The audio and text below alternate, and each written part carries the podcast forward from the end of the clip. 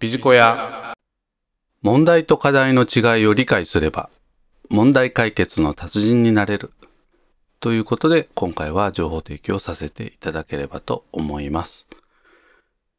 似た言葉を厳密に定義し区別することでマネジメントのセンスは磨かれていきますので今回はこの問題と課題この言葉の違いについて、え、情報提供させていただければと思います。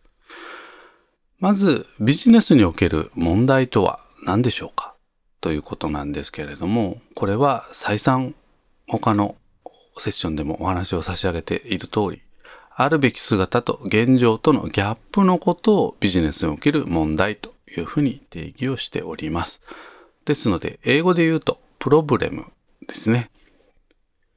一方、ビジネスにおける課題とは何かということなんですけれども、これは明らかになった問題に対してどう取り組むのかというのがビジネスにおける課題ということなんです。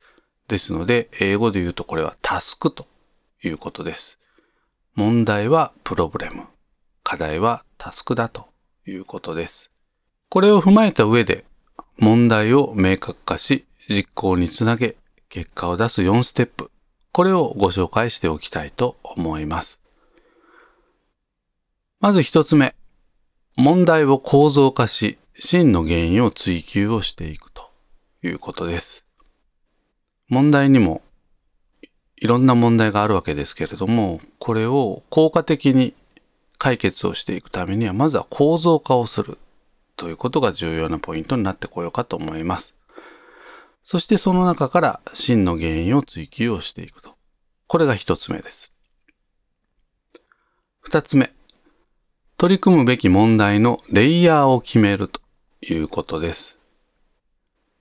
もちろん一番本質的な問題を解決できればそれに越したことはないわけですけれども、ただいろいろな制約条件がありますので、場合によっては少し浅いところで取り組むべき問題解決が出てくるかもしれませんし、これは状況と制約条件によって変わってくるわけですけれども、まあ、そんな中で、じゃあどうこに取り組むのか、これは取り組むべき問題のレイヤーを決めるところから始まりますということです。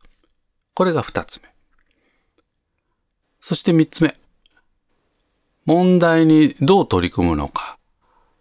複数の案を出し、優先順位をつけ、タスクを決めるということです。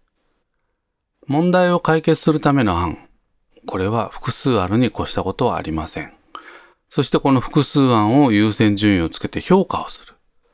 そしてその中で一番実行可能性が高いものを決めていくというのが三つ目ということでございます。そして最後に四つ目。スケジュールを決め、リスクマネジメントしながら進捗管理をするというのが四つ目ということでございます。何よりも重要なのはこの最後の四つ目ですね。問題解決というのは実行、これが伴って初めて問題解決になりますので、えー、ぜひともこんなところを意識をしていただければと思います。以上、問題と課題の違いを理解すれば問題解決の達人になれるということで情報提供させていただきました。